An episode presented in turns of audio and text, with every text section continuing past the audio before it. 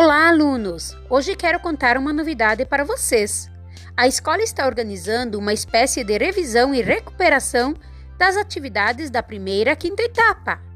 Por isso, você que não fez estas etapas, deixou de fazer alguma ou não se saiu muito bem, poderá fazer a próxima etapa do dia 12 do 8 a 26 do 8, sendo que valerá como recuperação para as cinco primeiras etapas.